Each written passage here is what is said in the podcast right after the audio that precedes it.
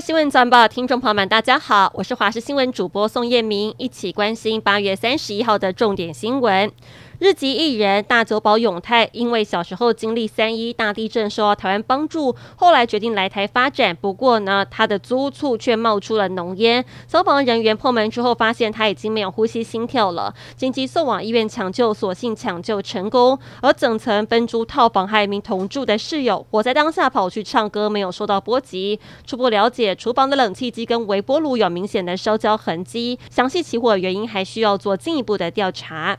台铁因应中秋连续假期疏运旅客需要，从九月二十八号到十月二号，一共五天，全线加开各级列车一百一十六列次。八月三十一号零时起开抢，但加开的东线实名制列车四列次，则是九月一号零时起起卖。前往上海参加双城论坛的台北市长蒋万安，在昨天率领市府团队宴请上海帮人员时，发生了小插曲。担任晚宴主持人的台北市副发言人蔡婉容，在邀请贵宾上台举杯致意时，居然露脸了台北市的副议长叶 lin 传，导致副议长孤坐台下，脸色铁青。传出事后还跑去质问市府团队，不过后续受访，他表示并不在意。美国近来天灾频传，夏威夷毛伊岛野火肆虐，目前还忙着重建复原。佛州就遭逢了意大利亚飓风侵袭，风暴潮带来多大的破坏，目前灾情还不明朗。而总统拜登也趁机强调气候变迁的重要性，切莫轻忽。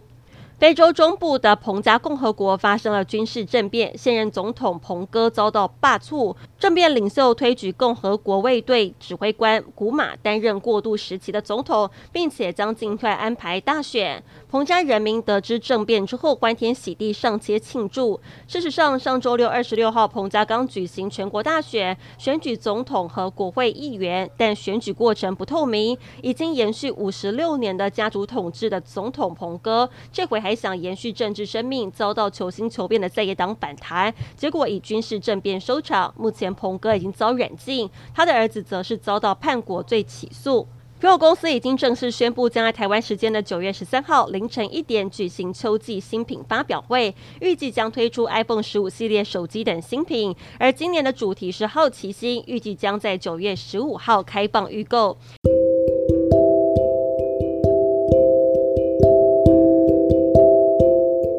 以上新闻内容非常感谢您的收听，我们再会。